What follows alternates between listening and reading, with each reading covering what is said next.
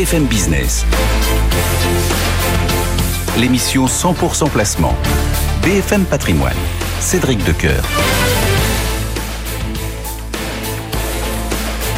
BFM Business et BFM Patrimoine qui vous accueillent en ce lundi 13 mars. Merci de nous faire confiance jour après jour pour vous accompagner dans le monde de vos placements. Euh, deux heures d'expertise qui commencent bien évidemment par l'actu éco avec ce matin Faiza Younzi. BFM Business, l'info éco, Faiza Younzi. Le président américain Joe Biden doit bientôt s'exprimer après le tremblement de terre provoqué par la faillite de la Silicon Valley Bank. Les autorités américaines ont dégainé hier une série de mesures pour rassurer particuliers et entreprises sur la solidité du système bancaire. Les clients de la banque californienne vont pouvoir retirer tous leurs dépôts, tout comme ceux de la Signature Bank, un autre établissement qui a également été fermé par le régulateur. Cette onde de choc a également traversé l'Atlantique. Le secteur bancaire européen encore en bourse ce matin de 1,5%. Au Royaume-Uni, après les inquiétudes du gouvernement quant à l'exposition des entreprises de la tech britannique la Silicon Valley Bank, HSBC a annoncé qu'elle rachetait la filiale britannique de la banque pour un pound symbolique. Côté français, Bruno Le Maire rassure sur France Info ce matin. Il estime qu'il n'y a pas d'inquiétude quant à une contagion aux banques françaises. Écoutez. Nous avons toujours euh, aidé toutes les entreprises en difficulté, mais je le redis, nous n'en sommes absolument pas là. Il n'y a pas d'alerte spécifique. Les banques françaises sont solides. Le système bancaire français est solide et il fait l'objet d'une supervision qui est extraordinairement rigoureuse. Le ministre de l'économie Bruno Le Maire, la banque californienne n'avait aucune succursale en France. Dernière ligne droite cette semaine pour la réforme des retraites. Après le vote favorable du Sénat, le texte arrive en commission mixte paritaire mercredi avant son retour à l'Assemblée jeudi. Le porte-parole du gouvernement, Olivier Véran, affirme qu'il n'était pas prévu de recourir au 49.3. Quant au ministre des Comptes publics, Gabriel Attal, précise que le gouvernement ne renoncera pas à sa réforme. Le projet de loi pour accélérer la construction de nouveaux réacteurs nucléaires arrive à l'Assemblée aujourd'hui. Quatre jours d'examen en première lecture, un débat qui s'annonce agité en raison des controverses sur la sûreté, avec en particulier euh, ce projet de suppression de l'Institut de sûreté nucléaire que l'exécutif veut fondre dans l'autorité de sûreté nucléaire. Dans l'actualité des entreprises, Sanofi qui rachète une biotech américaine spécialisée dans le diabète. Provention Bio qui travaille sur un traitement innovant. Le premier et seul médicament indiqué pour retarder l'apparition du diabète de type 1. Montant de cette opération, quasiment 3 milliards de dollars, euh, financé en puisant dans la trésorerie du groupe. Le géant allemand de logiciels SAP, lui, cède sa filiale américaine Qualtrics, spécialisée dans la gestion des données. Montant la transaction, plus de 7 milliards d'euros. Et ce sont les fonds Silver Lake et CPP qui la rachètent. Le groupe allemand avait acheté Qualtrics en 2018 pour 8 milliards. Dans les Émirats, l'introduction en bourse de la compagnie gazière d'Abu Dhabi. Aujourd'hui, l'action d'Adenok Gas a bondi de 25% dès son entrée en bourse. Objectif de l'opération, lever euh, plus de 2 milliards euh, d'euros pour 4% du capital, ce qui valorise l'entreprise à quasiment 50 milliards d'euros. Merci beaucoup. Faiza, on se retrouve tout à l'heure, bien évidemment, à 11h pour suivre cette actualité économique. Et nous, tout de suite, on se connecte au marché action. BFM Patrimoine, l'émission 100% placement sur BFM Business. Et comme chaque matin, c'est Antoine Larigauderie que l'on retrouve depuis le siège d'Euronext à la Défense pour prendre le pouls de cette première heure de cotation. Euh, avec cette euh, petite euh, bizarrerie, entre guillemets, à avoir en tête, hein, décalage horaire oblige, heure d'été, heure d'hiver.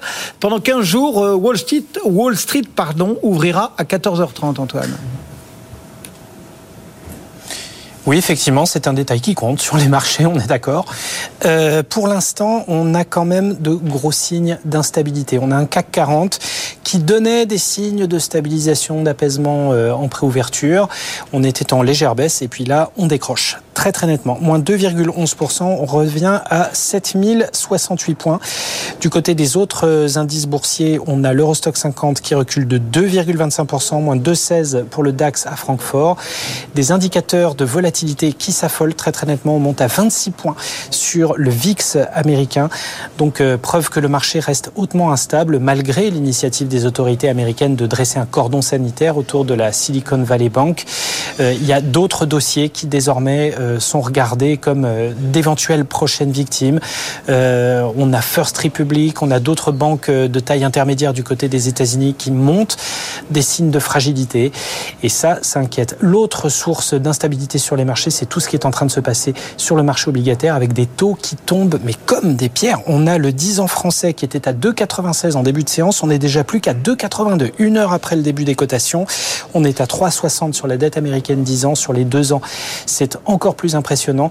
Donc du coup, on joue le coup d'après. Euh, c'est-à-dire que globalement, on achète des obligations euh, d'État, des valeurs sûres pour se prémunir contre euh, d'éventuelles turbulences de marché. Ça fait baisser les rendements. Et l'effet supplémentaire, c'est que maintenant, on anticipe le fait que les banques centrales vont s'abstenir de tout mouvement sur les taux en attendant que la situation autour de la finance américaine se stabilise un petit peu, parce que pour l'instant, c'est pas fait. Donc, beaucoup de signes d'instabilité sur les marchés, euh, des volumes très riches. Euh, après une heure de cotation, on en est déjà à 600 millions d'euros d'actions négociées, ce qui est beaucoup, franchement beaucoup, pour une première heure de cotation. Tout le secteur financier est en baisse. On a AXA qui perd 4,3% à 28,13 euros, BNP Paribas moins 4,17 à 57,74, Société Générale moins 3,6, 24,60, Crédit Agricole moins 3,47 à 10,64. La seule valeur euh, stable sur le CAC 40, c'est ST Micro, stable donc à 46,26 euros. Puis à noter ICAD en hausse. Euh, c'est la plus forte hausse du SBF 120, mais il n'y en a pas beaucoup. Hein. Franchement, plus 1,9% à 47,88 euros. Donc, situation toujours instable sur les marchés ce matin. La courbe en intraday du CAC 40 depuis euh, le début de la journée témoigne d'elle-même. On plonge là, moins 1,9%. On est à 7080 points. Et du côté de l'euro face au dollar, on est bien, bien remonté. Hein. Le dollar qui a vraiment perdu euh, pas mal de terrain. On est à 1,0695 en ce moment.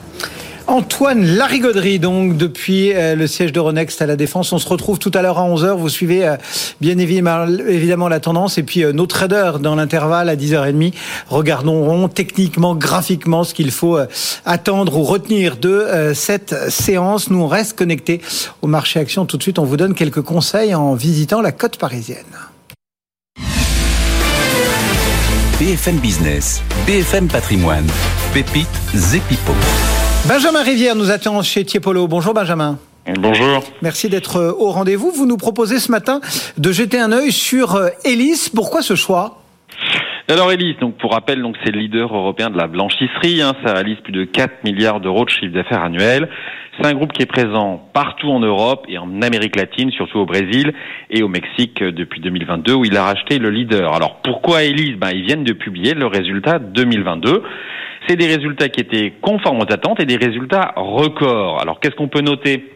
Bah, du côté du chiffre d'affaires, il progresse très fortement de plus de 25% pour deux raisons. La première, c'est le retour à la vie normale post-Covid. Hein. L'hôtellerie, qui représentait 25% du chiffre d'affaires, est revenu à un niveau presque normal. Il le sera en 2023 et ça représente la moitié de ces 25% de hausse. Et la deuxième, évidemment, eh bien, c'est que pour faire face à l'explosion des coûts énergétiques, hein, on a vu ça l'année dernière en Europe, eh bien, le groupe a fortement augmenté ses prix. Voilà, s'il était couvert en partie hein, sur ses achats de gaz et électricité pour 2022, euh, bah, il, ça couvrait pas totalement. Donc euh, la hausse de prix s'est faite. Elle s'est faite sans perdre de clients et ça a permis au groupe de compenser ses effets coûts en volume évidemment, mais pas en marge. Donc c'est pour ça que la marge elle est redescendue à 33%. Voilà, on se souvient qu'en 2021 on était à 34,5. Alors est-ce que c'est grave? Pas vraiment. Hein, ça n'a pas empêché le groupe de dégager un free cash flow de 240 millions d'euros, alors même qu'ils ont dû relancer leurs investissements pour soutenir la reprise. Et puis qu'est-ce qu'on reprochait à Elis On reprochait à Elis sa dette, hein, on mhm. disait que c'était toujours trop endetté. Eh bien son endettement diminue de 0,5 points, le levier, et donc on est à 2,5 fois le l'EBITDA. Et donc, la société aujourd'hui, elle apparaît quand même comme beaucoup moins endettée. Qu'est-ce qu'on qu'est-ce qu'on peut dire pour 2023 bah écoutez, pour 2023, le groupe prévoit entre 11 et 13 de croissance. Hein. C'est quand même pas mal dans un univers où euh, on dit toujours, on parle de récession, on parle de ceci. Bon, entre 11 et 13 de croissance. Bah, alors la première partie, ça vient évidemment de la base de comparaison favorable, hein, j'en parlais tout à l'heure, au premier trimestre 2022, qui était encore impacté par euh, le variant Omicron. Et puis l'autre partie vient évidemment des augmentations de prix. Hein. Le groupe, n'a pas passé ses augmentations de prix au 1er janvier 2022. Donc toute l'année, on va bénéficier de cet effet prix embarqué. Voilà, et cette fois-ci, ça se fera sans impact sur la marge hein, de ce que nous dit le groupe, et euh, ce qui est quand même un tour de force. Et euh, on devrait donc avoir en 2023 une nouvelle hausse du chiffre d'affaires, une nouvelle hausse des résultats, et puis évidemment un important cash flow. Hein. Le groupe prévoit d'être cette fois-ci non pas à 2,5 fois en levier, mais pratiquement à deux fois en la fin de l'année qui constitue un plancher pour le groupe. Et là encore, le groupe se montre toujours très prudent dans ses prévisions, mmh. donc on peut attendre à ce qu'il fasse mieux. Bon, mais ça c'est euh, en l'absence de récession. Et s'il y a une récession? Alors, s'il y a une récession, eh bien les le les prévisions d'hélice entre 11 et 13, ben 11 c'est s'il y a une récession, 13 c'est si globalement il y en a pas. Hein, mais pour l'instant, le groupe ne voit pas de récession. Euh, quand on voit ces marchés, ils sont plutôt en croissance structurelle post-Covid. Hein, on pense évidemment à tout ce qui est le linge industriel, etc. Et en ce qui concerne l'hôtellerie, hein, le marché se porte bien. Il n'y a plus qu'à regarder les chiffres. Et puis si jamais il y a une récession, effectivement, ça se fera avec un peu moins de croissance. Mais en ce qui concerne les marges, on voit bien qu'elles sont quand même très résilientes euh, sur ces 15 dernières années. Elle tourne entre 31 et 34 au niveau de la marge d'EBITDA. Et pour information, en 2008, 9 et 10, qui étaient quand même des années compliquées en Europe, l'entreprise a réalisé 32 de marge d'EBITDA. Et surtout, ça va continuer à dégager du cash.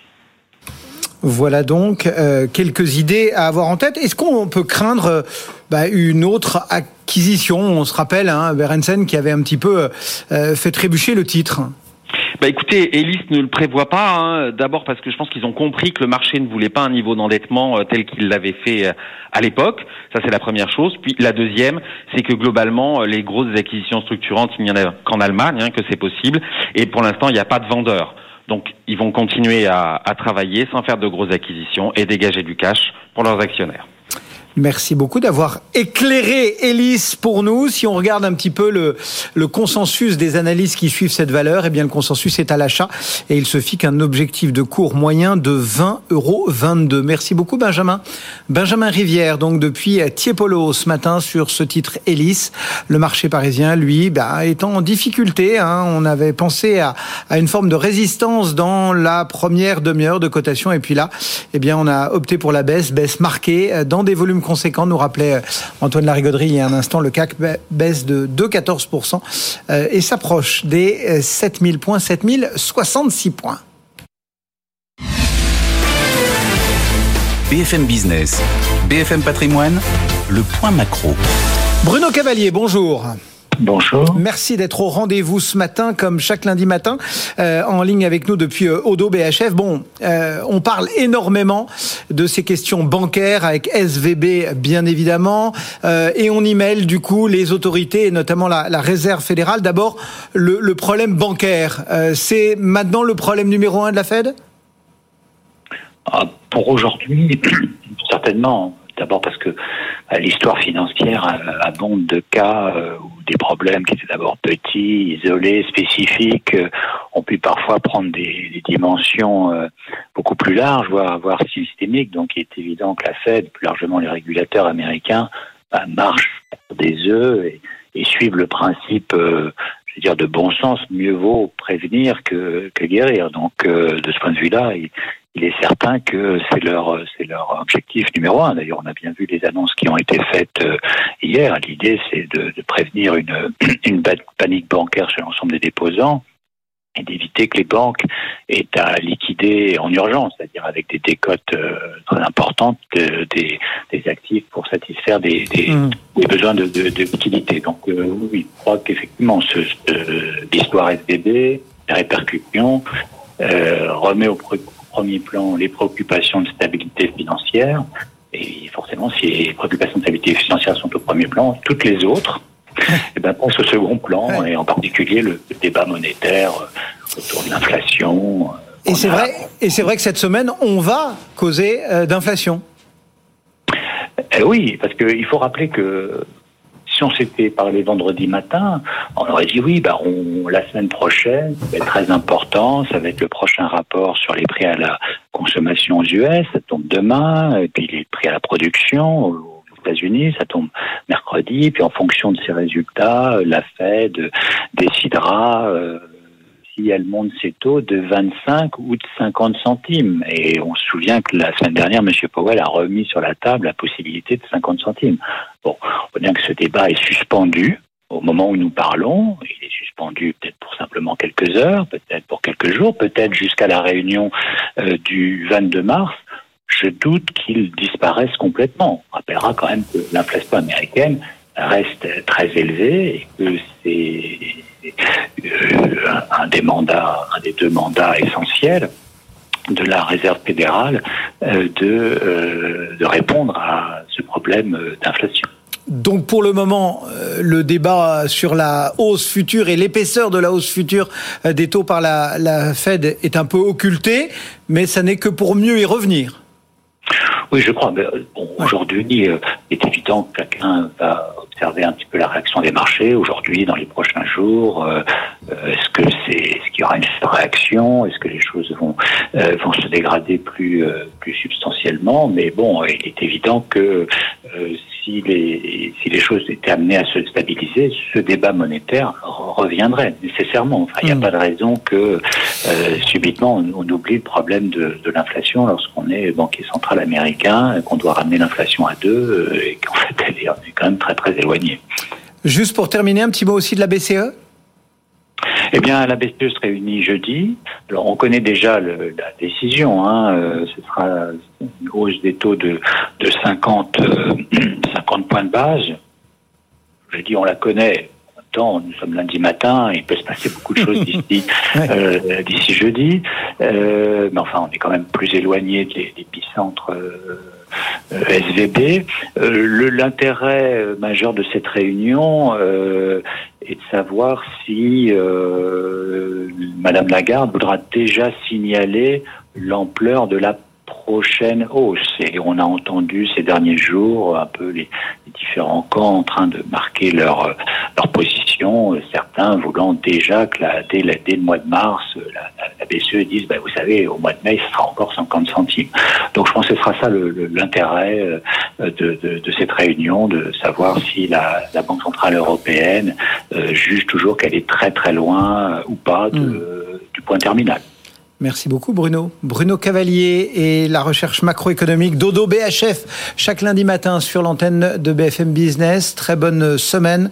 Euh, le marché parisien donc qui démarre euh, mauvais pied, mauvais œil. Euh, moins 2,14%, 7066 points pour l'indice. BFM Business, BFM Patrimoine, la vie IMO. Bonjour Marie-Cœur de Roy. Bonjour Cédric. Aujourd'hui, on parle d'une proposition d'un courtier qui pourrait changer les conditions d'emprunt. Euh, son idée, créer des conditions spécifiques pour accélérer la rénovation énergétique des logements. Et eh oui, on a plusieurs députés de la majorité qui sont même très intéressés euh, par euh, ce que propose donc le réseau Finance Conseil qu'on connaît bien sur l'antenne de BFM Business. Alors, l'idée, ce serait effectivement de, de, de, transformer, pourquoi pas en proposition de loi, l'une des propositions donc de, de Sophie Auton qu'on connaît bien, donc de Finance Conseil, son idée précise, parce que si je vous dis globalement intégrer euh, euh, la valeur verte euh, dans le crédit immobilier, vous allez me dire ouais, bah oui, c'est vaste, mais bon. En gros, l'idée phare, c'est de créer un taux d'usure vert. Qu'est-ce que le taux d'usure vert bah, C'est notre taux d'usure, mais relevé un petit peu lorsqu'il s'agit de certains achats immobiliers. Majoré donc. En particulier, voilà, on augmente le taux d'usure pour permettre aux banques elles-mêmes d'augmenter les taux d'intérêt pour ceux qui voudraient acheter quoi? Une passoire thermique.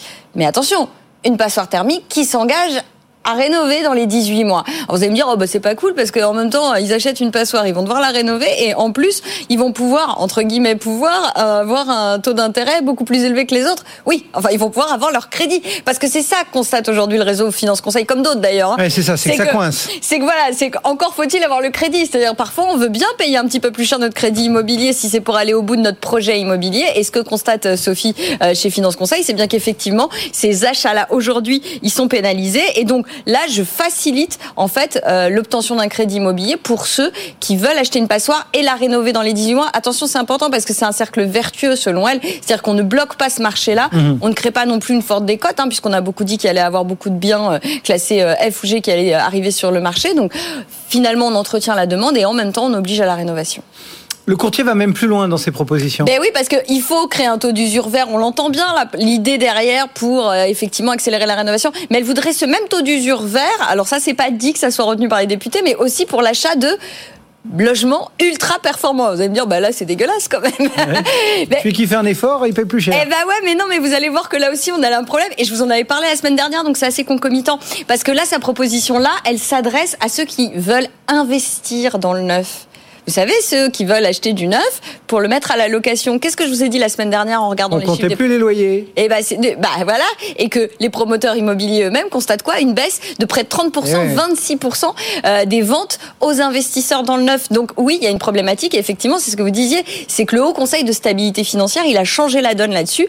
C'est que désormais, alors je vais le faire simple, mais on a un peu modifié le mode de calcul, un peu, mais ça a des conséquences terribles. C'est que de fait, on prend moins en compte euh, dans le calcul du taux d'endettement les loyers que l'investisseur va percevoir, ce qui fait que bah au final leur taux d'endettement à ces investisseurs et en particulier dans le neuf, donc et bah, et bah il dépasse souvent les euh, les, euh, les 35% max. Euh, d'ailleurs ça, ça m'amène à une autre proposition. Donc d'un côté effectivement on créerait dans l'idée de finance conseil un taux d'usure vert parce que là aussi le taux d'usure pose problème pour ces acheteurs là, mais il y a aussi cette question du taux d'endettement. Mais alors là ça participerait pas à cette proposition de loi ou qui qui est en réflexion, mais là c'est un autre travail de lobbying que fait ce courtier auprès du au Conseil de stabilité financière en disant bah oui, mais là aussi ah il faudrait qu'on crée un taux d'endettement supérieur euh, pour certains profils d'emprunteurs, en l'occurrence bah, ces, ces investisseurs dans le neuf, ou alors pourquoi pas, là encore je retombe un petit peu sur mes pieds, pour ceux qui veulent acheter un logement euh, passoire thermique et qui s'engagent à le rénover plus globalement voilà des propositions concrètes pour qu'en fait on uniformise la prise en compte de la valeur verte dans la distribution de crédit immobilier. Et je pense que c'est très intéressant aujourd'hui en tout cas parce qu'on a beaucoup d'initiatives éparses des banques. Et là effectivement avoir des règles euh, écrites et pour tout le monde, ça serait peut-être très intéressant aujourd'hui. Marie Cœur de Roi. On accueille ce matin Grégory Nola. Bonjour. Bonjour Cédric. Merci d'être euh, avec nous pour Case euh, REM. On parle de plus en plus souvent de private equity immobilier. Est-ce qu'on peut rappeler de quoi il s'agit exactement? Parce que c'est vrai qu'on a maintenant beaucoup euh, d'appellations de financement euh, autour de ce monde immobilier. Alors, private equity immobilier, c'est très simple. C'est la rencontre de l'immobilier et du capital investissement. Donc, on utilise des techniques euh, de financement et de portage que l'on a dans le private equity traditionnel au service du développement de l'immobilier, d'investissement sur cette classe d'actifs-là. Et ça s'adresse Ça s'adresse à des investisseurs privés professionnels euh, avant tout. Des gros, quoi, hein, on va le dire. Plutôt des gros, des gens qui en général. Donc ne pas confondre avec le crowdfunding immobilier qui ah s'adresse là aux tout petits. Enfin, tout, à fait. Oui, et puis qui n'utilisent pas forcément euh, des véhicules d'investissement, euh, je dirais, aussi sophistiqués que vous avez dans le private equity, mais des investisseurs qui mettent au moins 100 000 euros effectivement dans leur investissement. Oui, c'est des gros. Hein. C'est des gros. c'est des gros. Des gens qui ont une certaine expérience. Et du coup, euh, c'est un, phénomène qui s'amplifie pourquoi? Parce qu'il y a euh, alors un, manque de réponse de l'autre côté dans les canaux traditionnels de financement? Oui, alors en fait c'est un phénomène qui s'amplifie parce qu'effectivement le monde aujourd'hui de l'investissement euh, immobilier s'est énormément développé, il y a beaucoup de choses à faire, on, avait une thématique que vous évoquiez à l'instant mais il y en a beaucoup d'autres. Et effectivement si on veut chercher des rendements et on veut avoir une capacité de créer de la valeur, il faut aller un peu plus loin en termes de créativité. Et c'est là que le private equity offre un ensemble d'outils euh, à l'investissement pour aller faire plein de choses très différentes. C'est-à-dire concrètement là, parce concrètement, que là... alors concrètement, on va acheter par exemple euh, dans un fonds euh, des hôtels et on va peut-être acheter euh, les murs et on va prendre une participation dans la société d'exploitation. Et ça, on peut le faire dans le même fonds. Ça, c'est ce que le private equity peut faire. Les véhicules grand public permettent pas de faire les deux en même temps ou euh, prendre une participation dans un projet important de restructuration urbaine, un projet qui va être relativement long, où il va falloir porter euh, le projet, faire des investissements, des travaux sur une certaine période. Et c'est là que le private equity permet, avec différentes techniques, de pouvoir porter ces projets. D'autant qu'on a l'impression que les banques, elles suivent plus trop là en ce moment. Alors les banques sont euh, forcément, je dirais, occupées par beaucoup de sujets. là, vous évoquiez le sujet du financement de la rénovation de passoires thermiques. Ben, on a aussi nos sujets dans le monde des investissements professionnels. Et c'est vrai que les particuliers restent une source de financement importante depuis 30 euh, ans pour euh, le secteur de l'immobilier. Et là encore euh, une fois, les épargnants sont mis à mais, mais, mais c'est d'autant plus intéressant parce que, alors en plus, Cédric parlait du crowdfunding immobilier. Effectivement, ça n'a rien à voir, mais il y a un vrai sujet parce qu'on avait justement une plateforme la semaine dernière et je leur disais, avec les chiffres des promoteurs qui sont terriblement mauvais. Mmh. Euh, est-ce que justement leur difficulté aux promoteurs, c'est d'arriver à convaincre les banques de les suivre en fait? Est-ce qu'aujourd'hui le particulier va se substituer, l'épargne des particuliers va se substituer euh, encore plus qu'auparavant aux banques? Alors je dirais que ça a toujours été le cas, sauf qu'on n'y faisait pas forcément très attention parce que pendant près de 15 ans, les banques ont prêté plus facilement euh, en complément des investisseurs mmh. et des épargnants.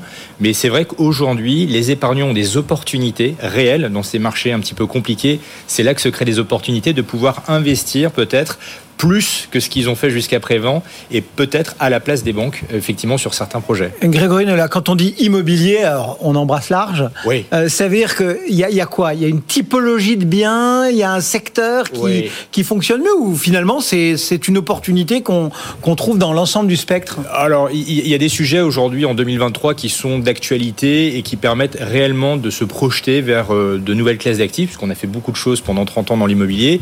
Nous sommes par exemple très attachés depuis plusieurs années aux usages. Les usages, c'est quoi? C'est l'immobilier opéré. Donc, euh, euh, j'avais déjà évoqué chez vous euh, l'hôtellerie lifestyle. on a aujourd'hui le secteur du tertiaire, bureau, coworking, qui prend aujourd'hui un essor très important chez les utilisateurs, puisque c'est beaucoup de flexibilité qui est offerte depuis le Covid. Et ça devient une classe d'actifs pour des professionnels comme nous à investir, mais également le co-living, qui a été très hybride pendant longtemps et aujourd'hui devient quelque chose peut-être effectivement pour certains promoteurs un relais euh, de croissance pour eux. Et à l'inverse j'ai envie de dire, et, les choses sur lesquelles on ouais, ça va être génial et tout, et puis là. Alors les choses sur lesquelles ça va être génial et tout, je sais pas. On, va dire qu'il y a beaucoup de mutations. Le bureau est en mutation, euh, clairement. C'est une façon de dire, faut pas y aller, quoi. C'est une façon de dire qu'il faut y aller différemment. Il faut y aller avec la valeur verte. Ça, c'est très important. Aujourd'hui, on parle de valeur verte, valeur euh, brune, c'est-à-dire des actifs qui ont un gros travail pour passer du brun au vert.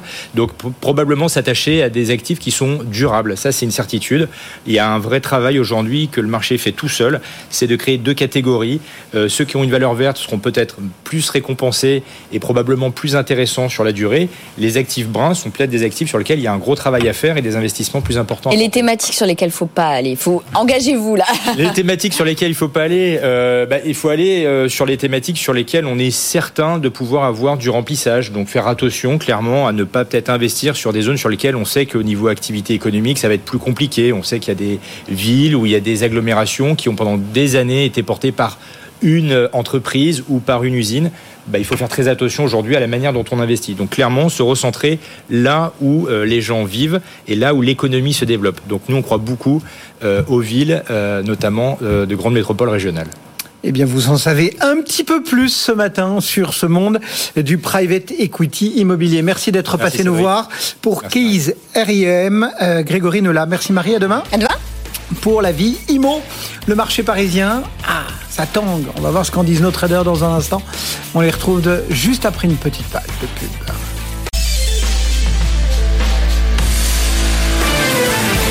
BFM Business. L'émission 100% placement. BFM Patrimoine. Cédric Decoeur. Peut-être qu'aujourd'hui, plus que d'autres jours, c'est important d'avoir toutes les clés en main, le fondamental, mais aussi euh, le technique, le graphique, pour comprendre ce qu'il se passe euh, sur les marchés. On rejoint donc nos deux traders, euh, Stéphane Sauduteil, que l'on retrouve en duplex depuis Perceval Finance Conseil, et Stéphane et Jean-Louis Cussac depuis Perceval Finance Conseil. Bonjour à tous les deux et merci d'être là ce matin. Peut-être commençons avec vous, Stéphane. Que penser de euh, ce marché? Que nous disent les seuils, les supports, euh, les plafonds euh, du jour quand on voit la, la première heure et demie de cotation? Bah, qu'on est parti pour une, une sale journée. Hein, en fait, euh, la correction technique euh, que que l'on espérait euh, ben, est en train de se, se produire maintenant. Hein, c'est le, le, secteur bancaire qui agite toujours négativement ce, ce, marché, puis avec le secteur automobile, le secteur aussi du, du luxe. Donc, ce sont des grosses pondérations et donc ben, ça plombe hein, le, le 40.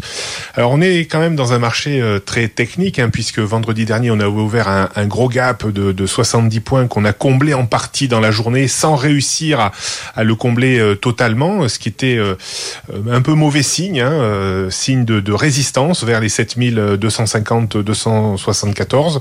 Et donc, ben on a on, a rebaissé en la faveur des des marchés américains aussi, hein, qui eux le Dow Jones a cassé un niveau technique très très important, les 32 500 points. Je vous disais que ça ouvrait potentiellement un potentiel de baisse de de 2000 points, donc retomber sur les 30 500 points. On a fait 31 800 points. On voit qu'on se rapproche quand même assez vite de ce de ce niveau, et donc ça entraîne encore un peu plus, hein, bien sûr, euh, notre notre CAC 40. Alors euh, on a cassé euh, des niveaux techniques importants, les 7100, 7080, qui étaient euh, un premier gros niveau d'alerte pour pour moi. On est on est passé dessous. On a un deuxième niveau technique. J'ose espérer qu'on va s'accrocher dessus aujourd'hui. C'est les 6950, 7000 points. On n'en est plus très très loin à ce rythme-là. Et puis, si ça suffisait pas, on aurait les 6700, 6750 points. Bon, je pense pas qu'on puisse les faire quand même euh, dans cette euh, dans cette journée. Donc euh, voilà, on, a repris quand même un petit peu, un peu le, tempo baissier des marchés américains. On, résistait très très bien hein, ces dernières semaines, ces derniers mois. Là, on retrouve un petit peu des choses peut-être un peu plus naturelles. Euh, voilà, c'est cette fameuse correction hein, que l'on que l'on attendait qui est en train là vraiment de, de s'exprimer euh, pleinement. Donc il faut rester euh, quand même assez prudent. C'est vrai qu'il serait tentant d'acheter un petit peu vers 6950, 7000 points pour jouer un rebond réflexe vers les 7080, 7130 points. Euh, mais il faut quand même être prudent. Alors aussi, c'est vrai que les, les taux d'intérêt américains se sont fortement détendus, hein, ce qui aurait logiquement dû permettre au marché de se reprendre, mais, mais il n'en est rien. Hein. Le, taux à deux ans américain est passé de 5,06 à 4,35, ce qui a permis à l'euro-dollar de, reprendre un petit peu de, hauteur, même si là, il se calme un petit peu. Voilà la vision et le regard proposé depuis euh, Technibourse par Stéphane Saudutet et Jean-Louis Cussac. Euh, que dire de, cette séance, de ce début de séance, avec des volumes qui, euh, autant vendredi étaient très faibles, autant ce matin commencent à gonfler? 940 millions déjà, en effet, Céric. Et que dire sinon, waouh, c'est impressionnant. Vous vous rendez compte, on a ouvert à la hausse et on a perdu 3,3 par rapport à 8 heures du matin. C'est impressionnant, impressionnant. Donc vraiment, moi je suis, très étonné parce que il y avait même tout un tas de commentaires d'économistes qui disaient que on pouvait quand même ne pas craindre euh, un risque systémique, mais là, manifestement, c'est ça qui fait que les, les marchés baissent, c'est vraiment la crainte du risque systémique, comme on a connu, euh, peut-être pas comme en 2008, tout de même, bien sûr. Les, banques sont beaucoup mieux armées, beaucoup plus solides, mais là, vous avez euh, un double contre-pied, ça fait très très mal, donc c'est parti à la hausse, derrière ça part à la baisse, on a une grosse détente sur les taux, les banquiers reculent, les taux souverains, mais ils baissent d'une manière incroyable. Là, le Bund, il, monte, c'est fou. Euh, et en fait, vous avez tous les systèmes algorithmiques qui appuient dans le même sens. Donc pour l'instant, c'est à la baisse, mais qui nous dit que dans une demi-heure, ils vont pas remonter de, de 1 ou 2% c'est possible. Hein. Euh, mais quand même, là, c'est vrai que ça fait très très très mal. Il euh, n'y a personne en face de ces mouvements. Je pense que les gérants euh, qui devaient acheter euh, sur repli, eh ben là ils disent oui, mais de toute façon c'est toujours la même chose. Au moment où il y a un événement qui crée le repli, tout le monde se gratte la tête en disant bah oh, mais là c'est pas le moment. Il y a quand même une mauvaise nouvelle. Oui, bien sûr, c'est toujours une mauvaise nouvelle qui vient provoquer ce repli.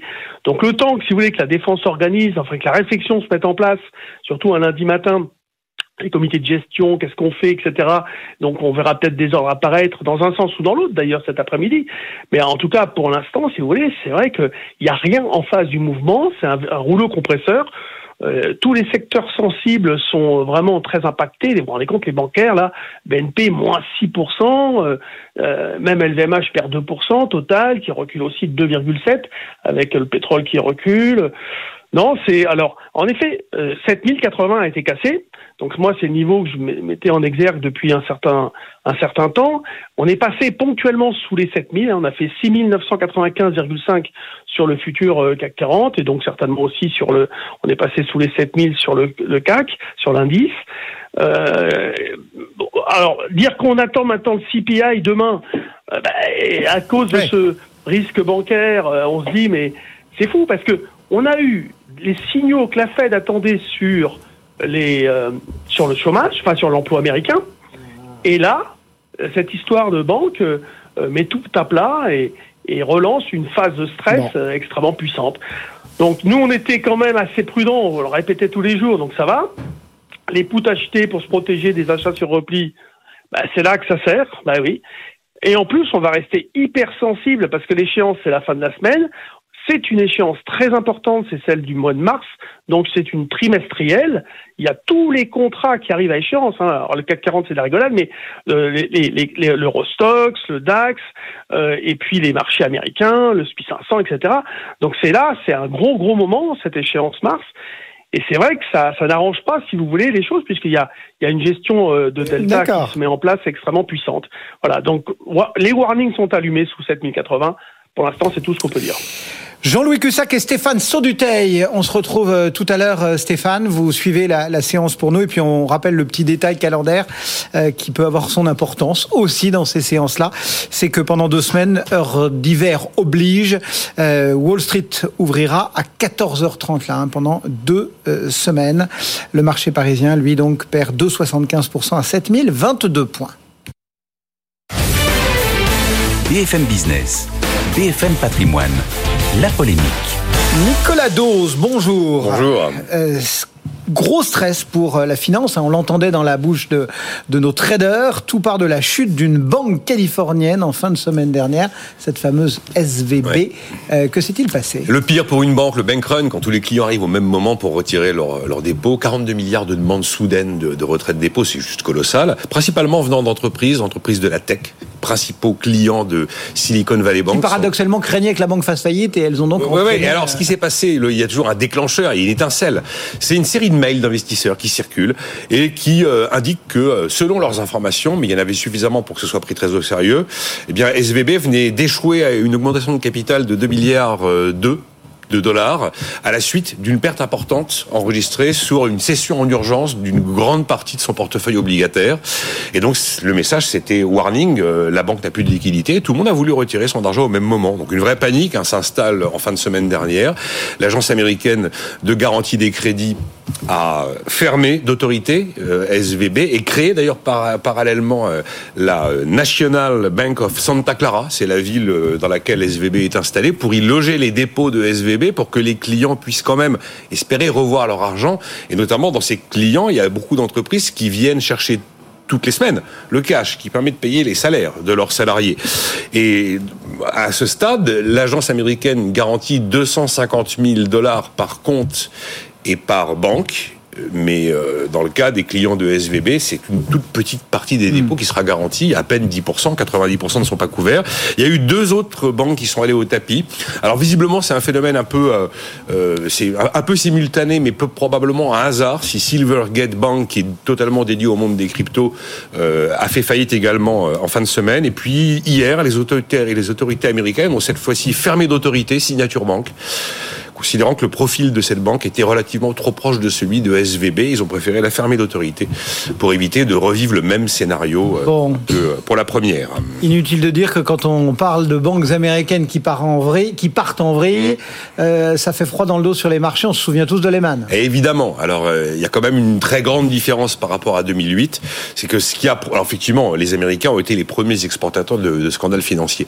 Ce qui a provoqué cette crise financière monstrueuse, c'est quand on s'est rendu compte que des quantité de produits qui avaient été, des produits financiers complexes qui avaient été vendus dans le monde entier, qui étaient présents dans les, dans les bilans de la plupart des grandes banques de la planète, étaient des produits de mauvaise qualité parce qu'ils étaient adossés et contenaient une partie de ces fameux crédits subprime qui n'allaient jamais être remboursés par les ménages concernés dans la mesure où le marché de l'immobilier aux États-Unis se retournait totalement n'est pas du tout dans cette situation. On n'est pas dans un, phénomène systémique comme celui qui concernait la titrisation euh, des crédits subprime. Et puis depuis 2008, quand même, les réglementations au-dessus des banques systémiques se sont sacrément durcies pour les rendre beaucoup plus solides. Alors c'est vrai que SVB n'est pas systémique, elle est en dessous du seuil. Elle a 210 milliards d'euros d'actifs Une, une banque systémique en face comme JP Morgan Chase, ce sont 3200 milliards de dollars d'actifs, pardon, des dollars, hein, pas des euros, 210 milliards de, de, de, dollars d'actifs. Là aussi, on a vu que les autorités américaines ont été hyper réactives ce week-end. Vous voyez, tout le monde s'est mis à la Fed, le Trésor et l'agence européenne américaine qui garantit les dépôts, avec un message. On va sauver les banques, mais pas les banquiers.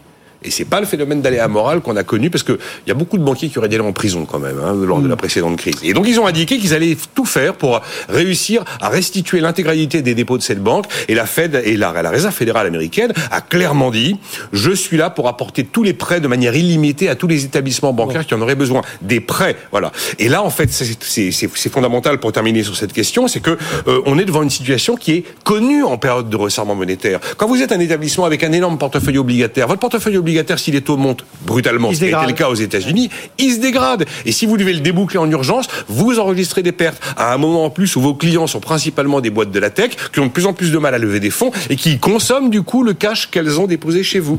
Donc on est devant une situation impact d'un durcissement monétaire dur, ce qui peut après, on, pourra en reparler pour savoir si ça ne doit pas être un signal. Euh, Est-ce qu'il faut quand même croire, euh, craindre un effet domino? Normalement, si on est rationnel, au stade de SVB, non, il n'y a pas d'effet domino à, craindre. Après, vous prenez quand même un chiffre de la, de, la FDIC, l'agence américaine de garantie des dépôts, qui dit que potentiellement, on a à peu près 620 milliards de dollars de moins-value latente sur les portefeuilles obligataires. Moins-value latente. Voilà. Maintenant, quand on parle des marchés, quand on parle de la finance, il y a un élément qui s'appelle la psychologie la confiance ou la non-confiance. Voilà. Et là, c'est très très difficile d'anticiper la psychologie du marché, notamment par rapport aux risques financiers. Et c'est un peu comme dans les manifs. Vous avez 5, 10 mecs qui courent, vous en avez 200 qui courent et qui savent pas pourquoi. Et ça, c'est malheureusement des, là, on sort du, de l'objectif et du rationnel. C'est très difficile à prévoir, mais il n'y a pas de raison aujourd'hui qu'il y ait un effet systémique après cette faillite. Nicolas Dose, et effectivement, ça tangue sur les valeurs bancaires ce matin à Paris, ou les valeurs financières au sens le plus large, puisque dans cette baisse de 2 67% du CAC 40. On trouve BNPP moins 6,17, Société Générale moins 5,97 ou encore AXA moins 5,22%. BFM Patrimoine, l'émission 100% placement sur BFM Business.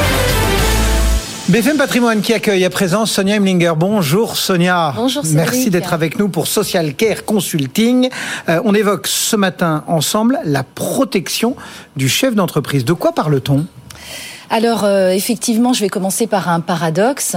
Euh, il existe un, un, un, paradoxe entre le fait que le chef d'entreprise, on, on, entend qu'il doit anticiper toutes les situations et tout prévoir. D'ailleurs, on dit souvent gouverner, c'est prévoir. Et en fait, en France, on a sur 4 millions de chefs d'entreprise et de professions indépendantes, on a 1,5 million euh, de, de, chefs d'entreprise et de professions indépendantes qui ne sont pas couverts par un contrat de prévoyance. Sachant qu'on sait. C'est-à-dire qu'en fait, on, on, prend sa voiture, on se dit il faut l'assurer, on habite sa maison, on se dit euh, il faut l'assurer, mais euh, il y en a, ils ont une boîte et ils ne l'assurent pas. Exactement. Enfin, en clair, enfin, je, fais un petit résumé peut-être. Mais... Oui, oui, tout à fait. Et, et surtout qu'on sait aujourd'hui que dans les entreprises qui disparaissent en France, un tiers est dû à une indisponibilité temporaire ou définitive du chef d'entreprise. Donc c'est un sujet vraiment très important. Du coup, comment on se protège quand on est patron? Alors comment on se protège? Alors tout d'abord euh, par la mise en place d'un bon contrat de prévoyance. Donc la prévoyance c'est quoi? C'est un contrat d'assurance qui va venir euh, compléter ou euh, subvenir à ses besoins pour enfin sur plusieurs garanties. D'abord le décès, ensuite l'arrêt de travail et l'invalidité. Donc principalement parce qu'évidemment il y a d'autres garanties. Donc le contrat de prévoyance va venir en complément des régimes de base qui vont dépendre des différentes professions et des des, différents statuts euh, salariés, non salariés. Quels sont les, points essentiels qu'il faut euh, vérifier, qu'il faut vraiment euh, avoir sur le, devant de, sa liste quand on met en place ce type de contrat de prévoyance? Alors, euh, ce qu'il faut vraiment bien vérifier, ce qui est très important, c'est d'abord que dans ces contrats, il y a certaines exclusions. Donc, il va y avoir des exclusions type sport euh, ou, encore des exclusions sur des maladies, euh, également sur des déplacements professionnels à l'étranger. il y a également à vérifier les délais de carence. Donc le délai de carence, euh, qu'est-ce que c'est? Euh, C'est euh, la période pendant laquelle l'assureur ne va pas intervenir. Donc la question à se poser, c'est combien de temps je vais pouvoir rester sans revenu ou avec un minimum de revenus s'il m'arrive quelque chose. Et il y a également à, à bien vérifier, c'est quand on met en place des garanties, il faut qu'elles soient en accord, en adéquation, cohérente et suffisante surtout par rapport à ses besoins. Euh, je, je, reviendrai juste sur un exemple concret. Euh, pour un pour un commerçant ou un artisan, euh, on si s'il est en arrêt de travail ou il est malade, euh, accident, maladie, peu importe, euh, il va avoir au maximum 1690 euros de revenus par mois, sachant que la moyenne des indemnités journalières qu'il percevra, c'est plutôt autour de 850 euros par mois. Autant vous dire, c'est pas suffisant. Hmm. En cas de décès, ça va être un capital de 8000 euros par an, enfin pas 8000 euros de capital pour la famille et pour les héritiers. Donc c'est très faible. Mais c'est vrai qu'à la décharge de, du chef d'entreprise, le système de protection sociale en France est tellement complexe euh, qu'il euh, y a une soixantaine à peu près de, régimes. Donc c'est-à-dire qu'il faut euh, mettre du complémentaire en fait? Exactement. Donc il faut impérativement mettre en place un complément qui va pouvoir couvrir ce chef d'entreprise pour, pour tous ces risques et le protéger. Bon, qu'est-ce qu'on se dit en conclusion? Alors, euh, bah, en conclusion, euh, je, je, je dirais que euh, il peut y avoir aussi la mise en place de dispositifs complémentaires. ça va passer, par exemple, par l'adoption d'un régime matrimonial de séparation de biens, donc pour bien distinguer le patrimoine privé et enfin du, du, conjoint et du chef d'entreprise. ça va être également la possibilité de, on peut se constituer une société pour se protéger. On peut également mettre en place une holding patrimoniale qui va permettre de, regrouper dans une structure juridique mmh. euh, donc le, patrimoine euh, privé et, euh, et, de protéger le patrimoine professionnel du, du chef d'entreprise. Et puis Également, euh, je dirais, euh, mettre en place quand même un, un contrat de, de, garantie chômage du dirigeant. Euh, ça, c'est essentiel euh, pour, pour le protéger. Là, dans tout ce que vous avez évoqué, on protège le dirigeant. Le dirigeant Il y a aussi, et peut-être on pourra en parler une autre fois, mais des, des, des, des, possibilités qui s'offrent pour protéger l'entreprise en cas de disparition du dirigeant, justement, ou d'impossibilité, d'accident. C'est tout ce qui est garantie homme, homme, clé, homme contrat croisé associé. Qui là sont pris en charge par l'entreprise. Exactement, qui sont pris en charge par l'entreprise, mais là également, la prévoyance peut être prise en charge par l'entreprise dans le cadre d'une profession indépendante. Ça rentre dans le cadre de la loi Madelin. Euh, donc je dirais évidemment qu'il faut euh, aller voir un, un, expert, un professionnel euh, pour euh, auditer. Pour rien oublier rien oublier, trouver les meilleures solutions parce que le chef d'entreprise, il, il, prend des risques tous les jours euh, quand il développe son activité. C'est pas pour se rajouter euh, un risque supplémentaire. Merci beaucoup, Sonia. Merci, Sonia Heminger, donc pour Social Care Consulting, qui nous accompagne très régulièrement sur toutes ces, ces questions euh, autour de, de, de, la prévoyance. Euh, merci beaucoup de nous faire confiance régulièrement. Le, tout de suite, on se connecte au marché action pour euh, suivre cette séance un petit peu délicate. Votre rendez-vous avec les conseillers HSBC, experts de vos projets. Plus d'informations sur hsbc.fr. Votre rendez-vous avec Prime Alliance expert SCPI et épargne immobilière pour les particuliers et professionnels du patrimoine. Ça tangue à Paris, euh, ce CAC 40, 7027 points, il perd 2,67%. Ça tangue d'ailleurs partout. Hein, Paris fait pas exception. Moins de 95% pour euh, l'Eurostox 50. Et ce sont bien évidemment les banques, les bancaires qui, euh, bah, dans le sillage de ces doutes autour de, ces quelques banques américaines, eh bien, ce sont les banques, le secteur financier au sens le plus large qui trinque avec ces dégagements très forts sur BNPP, moins 6,17 à 56,53. Sur Société Générale, moins 5,97 à 24 euros ou encore sur AXA, moins 5,22 à 27,87. On peut euh, bien évidemment euh, surveiller tout cela avec beaucoup euh, d'intérêt. Il y a peu de valeurs dans le vert, 3 tout juste, EuroAPI, ICAD et L'Oréal pour le SBF 120. L'Oréal, seule valeur donc du CAC, a surnagé quelque peu pour 0,07%. L'eurodoll est à 0,687. BFM Patrimoine, l'émission 100% placement sur BFM Business. Semaine décisive pour la réforme des retraites à quatre jours du scrutin public à l'Assemblée nationale. La retraite intéresse bien évidemment tout le monde. Euh, Christian, quel conseil peut-on donner à un cadre, disons de 35 ans, qui voudrait se constituer un petit pécule pour compléter euh, la retraite que lui versera le système? Alors 35 ans, d'abord pourquoi 35 ans? Parce que c'est un peu un âge charnière, hein. c'est l'âge à partir duquel vous allez recevoir euh, tous les 5 ans votre relevé de situation euh, individuelle, RIS, avec euh, votre l'état des lieux du nombre de trimestres de points déjà acquis dans les régimes obligatoires de retraite.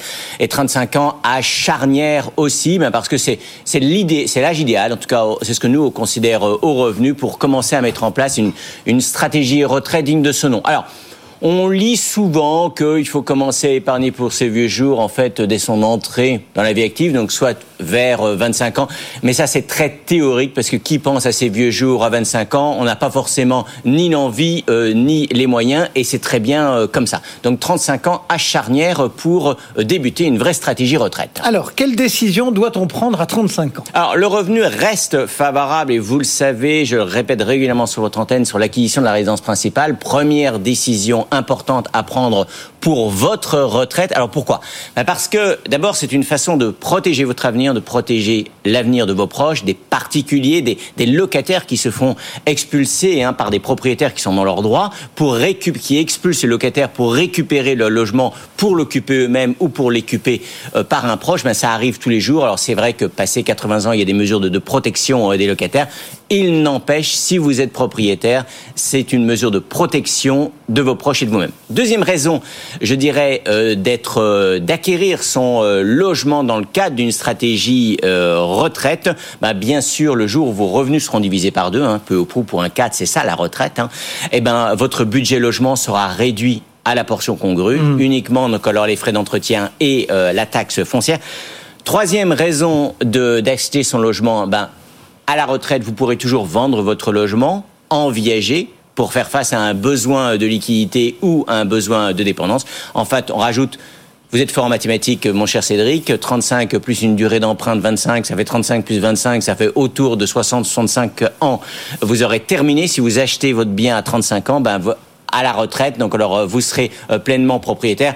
Sachant que la durée, c'est vrai, moyenne des prêts immobiliers en France à l'acquisition est autour de 20, de 20 ans, mais la durée réelle, en fait, est autour de 7 ou 8 ans, parce que les gens revendent pour, agrandir ou pour parce qu'il y a un accident de la vie. Cela étant dit, euh, je suis désolé, on parle de plus en plus d'économie d'usage, et votre résidence principale, ça sent un peu la naphtaline et les perruques poudrées, non? Alors, ça sent pas du tout la naphtaline. Regardez un tout petit peu les statistiques de l'INSEE, elles sont très parlantes. Acheter son logement, c'est pas un placement de vieux.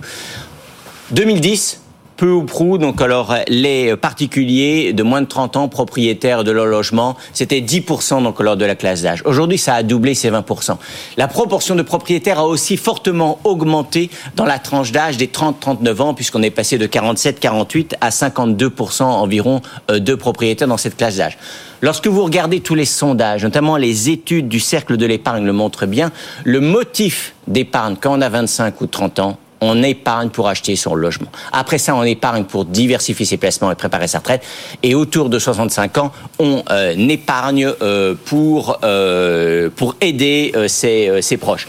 Globalement.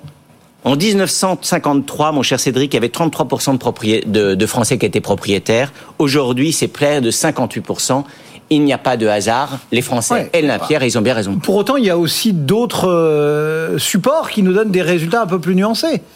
Alors, il y a c'est vrai que sur Internet, je ne sais pas si vous faites référence à ça, mais il y a un certain nombre de simulateurs qui vous disent est-ce qu'il faut mieux être euh, est-ce qu'il faut mieux louer ou euh, être propriétaire de son logement en fonction de votre situation personnelle. En réalité, les résultats de ces simulateurs dépendent des hypothèses de calcul qui sont pas toujours d'ailleurs euh, transparentes. Le taux des placements, le taux des crédits immobiliers, la revalorisation du loyer, la revalorisation bon du bien immobilier. Et on se rend compte que peu ou prou, ben, la conclusion, elle va dans le sens donc alors des intérêts commerciaux du dédit euh, site euh, internet. En réalité, le, pour répondre à cette question, il faudrait connaître le paramètre clé qui est la revalorisation du logement dans le temps. Personne ne connaît cette, euh, ce chiffre. Alors, donc du coup, il y a un certain nombre d'experts qui ont proposé des analyses alternatives. Par exemple, de tenir compte du rendement locatif des biens. Plus vous êtes installé dans une ville où le rendement locatif du bien est élevé, plus vous avez intérêt à devenir propriétaire de votre logement. C'est en clair, il faut mieux être. Si vous habitez Vesoul ou Saint-Étienne, il n'y a pas de doute, il faut mieux être propriétaire que locataire. Alors, ceci dit, Ce n'est pas Saint-Étienne et Vesoul. hein. alors, ceci dit, il y a quand même, il y a quand même des, il y a quand même peu ou prou euh, des, euh, des limites à ce raisonnement-là, qui est, qui est basé sur le fait que euh, ben, c'est vrai qu'à Paris, dans un certain nombre de cas, euh, vous pouvez être locataire éventuellement d'une surface supérieure à celle euh, que vous pourriez euh, acquérir. Voilà. Mais Bon, mais dans certains cas, quand même, la, la location manque pas d'atout non plus. alors, la, la location, c'est vrai, elle est plus souple. Un peu en cas de déménagement, en cas d'agrandissement, déménagement pour des raisons professionnelles, c'est plus facile euh, de passer d'une location A à une location B que de vendre un bien pour en acquérir un nouveau. C'est vrai que un bien immobilier n'est pas immédiat- immédiatement monétisable, contrairement à un certain nombre de placements financiers. C'est vrai aussi que la fiscalité de l'immobilier euh, est, est lourde. Je vous accorde même que c'est vrai que payer un logement, payer un loyer chaque mois, c'est pas forcément jeter de l'argent par les fenêtres, hein, puisque fait vous payez en, le loyer en contrepartie d'une occupation des lieux. Bon. Il n'empêche que pour la majorité des gens qui ont 35 ans aujourd'hui, la première décision à prendre, si vous n'êtes pas encore en cours d'acquisition de votre résidence principale, c'est d'acheter votre chez-soi. Pour quelle raison? Chez vous. Pour quelle raison? Alors, bon, on a les raisons qu'on a déjà évoquées, hein, la protection, bon, euh, la, la- notamment les raisons qu'on a déjà évoquées, euh, la protection, la réduction du budget, voilà, du budget logement à la retraite. L'argument qu'on n'a pas encore évoqué, c'est que la résidence principale en France est une niche fiscale. L'immobilier est très taxé. Certains veulent la pas- rogner, d'ailleurs. Alors. Il y a des projets dans les cartons, dans tous les partis politiques depuis des décennies. Personne n'y a encore touché, c'est un véritable tabou. Donc oui, lorsqu'il y a des avantages fiscaux liés à l'IFI, des avantages fiscaux en cas de succession, et puis bien sûr euh, l'exonération totale d'impôts sur la euh, plus-value, quel que soit le montant de la plus-value, quel que soit le montant euh, de la transaction. Et donc, pour toutes ces raisons, je dirais que le acheter son logement permet de se constituer un capital rapidement, puisque chaque année vous passez pas par la case impôt, contrairement par exemple à certains à certains euh, placements euh, financiers. Bon, malgré tout, juste pour terminer, euh, on met tout sur le rouge, entre guillemets, tout à 35 ans Alors, bien- bien sur l'IMO ou est-ce qu'on met quelques billes en bourse Alors ça, c'est vrai que c'est une tentation de tout mettre sur le rouge. Le conseil du revenu, c'est plutôt de conserver quelques milliers, voire un peu plus d'euros, et le placer sur le PEA ou le placer sur un bon contrat euh, d'assurance vie, tout simplement bah, pour profiter du rendement, donc alors euh, particulièrement intéressant de, de la bourse à long terme et de la capitalisation des intérêts, la huitième merveille du monde euh, selon euh, selon Einstein. Mais la, la vraie diversification, on en parlera une autre fois sur votre antenne, c'est la stratégie retraite à mettre en place vers 45 ans. Mais ça, c'est une autre classe d'âge, mon cher Cédric. Christian Fontaine, que l'on retrouve bien évidemment tout à l'heure en fin d'émission pour répondre à toutes vos questions, mais pas que. Euh, Julie, il y a un live également qui chauffe. Exactement, exactement. Retrouvez-nous à partir de midi 15 sur tous les réseaux sociaux. On va poursuivre cette discussion. Si vous avez 35 ans, il est grand temps de vous poser des questions pour bien préparer votre retraite. Et donc, notre expert du jour, ce sera bien sûr Christian Fontaine pour le revenu. Et d'ici là, écrivez-nous à l'adresse bfmpatrimoine at bfmbusiness.fr. Cédric. C'est à suivre. Le marché parisien en difficulté, en délicatesse ce matin. On va voir ce que nous en dit dans un instant Antoine Larigauderie, qu'on retrouvera depuis euh, Euronext. Le CAC perd 2,26%.